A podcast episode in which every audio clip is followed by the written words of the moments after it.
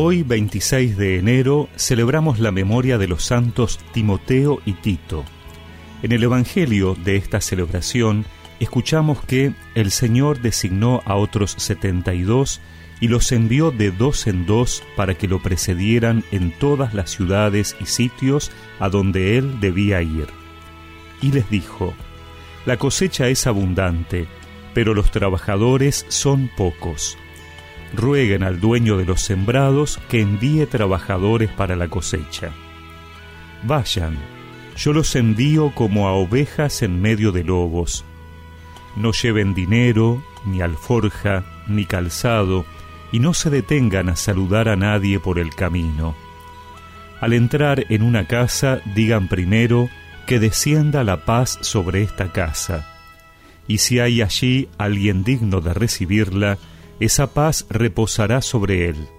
De lo contrario, volverá a ustedes. Permanezcan en esa misma casa, comiendo y bebiendo de lo que haya, porque el que trabaja merece su salario no vayan de casa en casa. En las ciudades donde entren y sean recibidos, coman lo que les sirvan, curen a sus enfermos y digan a la gente, el reino de Dios está cerca de ustedes.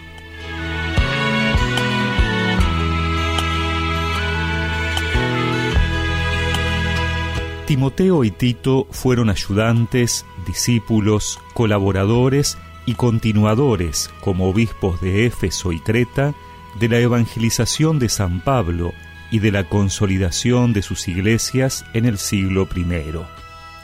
Timoteo y Tito eran personas de muy distinto carácter, pero igualmente llamados y enviados a ser trabajadores para la cosecha, superando con la ayuda de Dios las dificultades de la época. Timoteo, nativo de Listra, en el Asia Menor, donde Pablo lo encontró, era hijo de padre pagano y madre judeocristiana. Por su carácter era más bien tímido.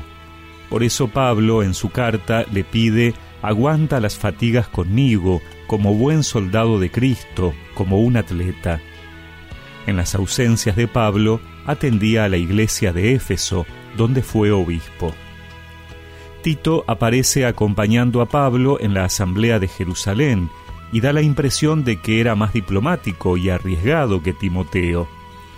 Pablo lo dejó como obispo en Creta para que terminara de organizar lo que faltaba en aquella iglesia y para que estableciera presbíteros en la ciudad.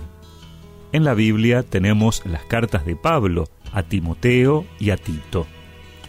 En estos dos santos vemos cómo el envío de Jesús a los 72 que hemos escuchado en el Evangelio se fue asumiendo de manera concreta en el inicio de la iglesia. Porque la iglesia existe para evangelizar. Pablo se ocupó de dar continuidad a su obra para que el mensaje de Cristo llegase a las nuevas generaciones. Así también nosotros siempre deberíamos pensar quiénes seguirán anunciando la buena noticia en nuestras familias, en nuestros pueblos, en nuestras comunidades. Por eso, sigamos rogando al dueño de los sembrados que envíe más trabajadores para la cosecha.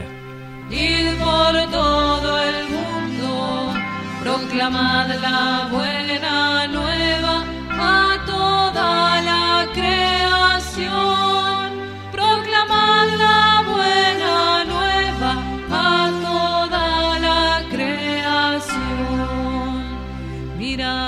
yo se mío como ovejas en medio de lobos, sed astutos como la serpiente y sencillos como las palomas. El que crea y sea bautizado, ese se salvará.